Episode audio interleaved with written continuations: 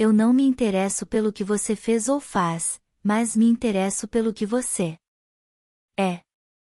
Como eu sei quem você é, e você ainda não sabe, proponho auxiliar você nesse reconhecimento e saber o que eu sei sobre você, e você mesmo ainda não sabe. De uma coisa eu tenho certeza: quando você souber quem você é, o que você fez ou faz não terá a menor importância diante do que lhe será apresentado sobre você mesmo. Nada do que você imagina saber a respeito de você mesmo chega aos pés ou supera o que você é, mas ainda você não sabe. Mas eu sei.